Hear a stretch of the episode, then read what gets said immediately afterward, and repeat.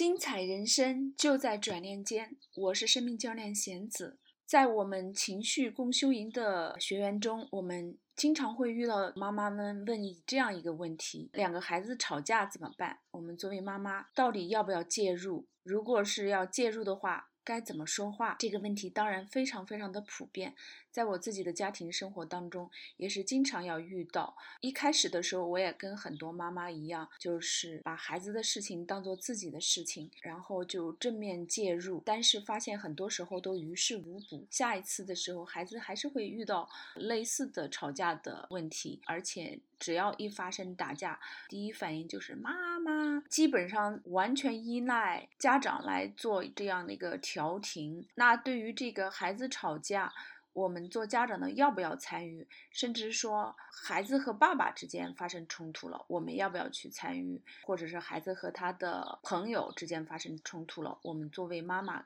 作为家长该怎么办？对于这方面，我有一些思考，以及我经过一些实践得来的经验，想要和大家分享。我觉得，当我们，尤其是如果我们是两个孩子的妈妈。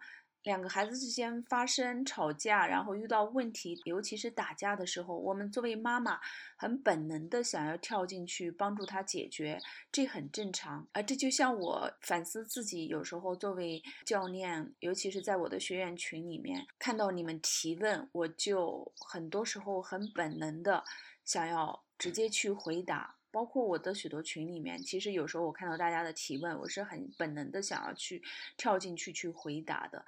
但是我慢慢意识到，这样子就是失去了让孩子或者让学员自己有机会练习解决冲突的机会。因为如果发生问题的时候，孩子只要张开嘴巴一喊，妈妈就过来了，他们就会养成一种依赖性。然后呢，他们就不会呃有这种遇到问题自己找解决方案的这样的一个 mindset，这样的一种思维。所以，首先一般情况下，我的孩子发生冲突的时候，我会忍一忍，然后就不急着跳进去，先观察一下他们自己有没有可能自己解决。然后，如果实在是没有自己解决的那种架势，而且还有升级的趋势的时候，然后我会过去。但是这个时候，我不会像以前看到的一些书上面讲的，然后就教孩子。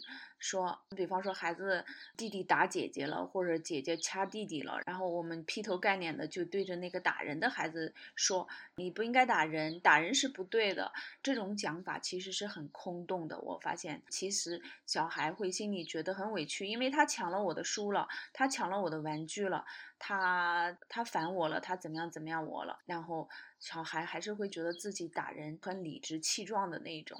我发现，就是以下的这种教练式的对孩子的谈话和问询探索的方式是比较管用的。比方说，两个孩子发生冲突了，我们可以采用以下的这种话式。首先，比方说我们家姐姐弟弟打架了，然后两个孩子都在哭，然后我会进去说：“告诉我发生什么事情了。”然后一个一个来。如果哪个小孩情绪比较激动，我会让他先做观察者。然后先去挑那个情绪不太那么激动的孩子问话，比方说弟弟这个时候虽然在哭，但是他的哭是是有节制的那种。我就说弟弟，你能告诉我一下发生什么事情了吗？就是 What happened？他会说爸爸，爸爸，姐姐怎么样怎么样我了。然后我就说，当姐姐这样对待你的时候，你是什么样的一个感受，或者你心里是怎么想的？How do you feel？然后弟弟说我很愤怒，我很气，啊，我怎么样怎么样？然后我说 OK，你当姐姐这样对你的时候，你感觉到很气、很愤怒，那然后你就干什么了呢？然后还说我就去打了姐姐一下。我 OK，当你觉得很气的时候，当姐姐这么对你，然后你觉得很气，你就去打了姐姐一下。那你打了姐姐一次以后，她怎么办了？What happened？然后他说姐姐就。反过来又打了我一下，我说 OK，你打了他一下，他打了你一下，你喜欢这样的一个结局吗？打了以后痛不痛？痛。Do you like the result？然后他估计一般情况说 I don't，或者是我不喜欢，或者这个时候保持沉默。他显然不喜欢这种结果。我说 OK，那如果你不希望下次有同样的结果，下次在姐姐对你做什么什么什么事情的时候，比方说，在你没有书还没有看完的时候，啪的一下把你的书拿走了，这种情况下，你觉得你该怎么办？然后哦。下一次我就告诉他怎么样怎么样。这个时候你给孩子一个机会，让他自己解决问题。一般情况下，如果孩子不是情绪特别激动，然后你帮助他梳理一下以后，他会自己想出来解决方案。就是说，因为他已经意识到了打人打姐姐，然后发生的后果是什么，结果他可能就会想到，我可以跟他说，然后怎么样怎么样，或者说不要拿我的书，或者说直接去告诉大人。然后让大人来帮助调停，说姐姐把我的书拿走了，或者弟弟把我的玩具抢去了。然后这种方法呢，是我们通过探究和问询的方式，而不是直接给答案的方式，来帮助孩子一步步找到他自己想要的这种解决方案，而且让他找到了源头，到底因为什么事情。导致他当时这个事情发生以后，他是怎么想的？想完了以后，有了这种感受以后，导致了他做出什么样的一个行为？比方说打人，或者咬人，或者怎么样怎么样的一个，或者抢对方的东西，抢书，两个人扭打在一起，然后最后两个人都很痛，很受伤，或者是导致像我们家，他们还会，呃，夏天的时候在一个房间里 sleep over，那其中有一方把另外一方惹恼的时候。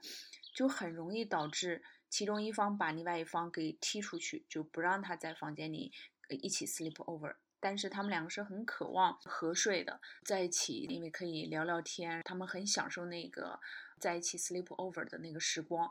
那一旦发生冲突以后，然后处理的不好，导致一方把另外一方给踢出房间的时候，就失去了他们很喜欢的这样一个东西。所以一般情况下，你如果帮他梳理，他是很会反思到，OK。我如果不想看到这样的一个结局，那我下次就采用一个不同的方法来对待。这个是我一般帮助孩子解决他们之间冲突的一一个套路吧，也是我经过很长时间的摸索发现的。其实这个呢，也可以用于其他的冲突。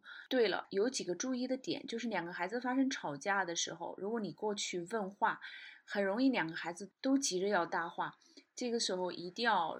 让孩子们有机会一个一个来，然后听一方的观点，听完了以后再去把它整个的梳理好了，然后再去听另外一方的观点，尽量忍住不要说，让一个孩子说话时候，另外一个孩子插进来说，或者一个孩子替另外一个孩子说话，这个都不是很可取的。好，今天我的分享就到这里，希望对你们有帮助。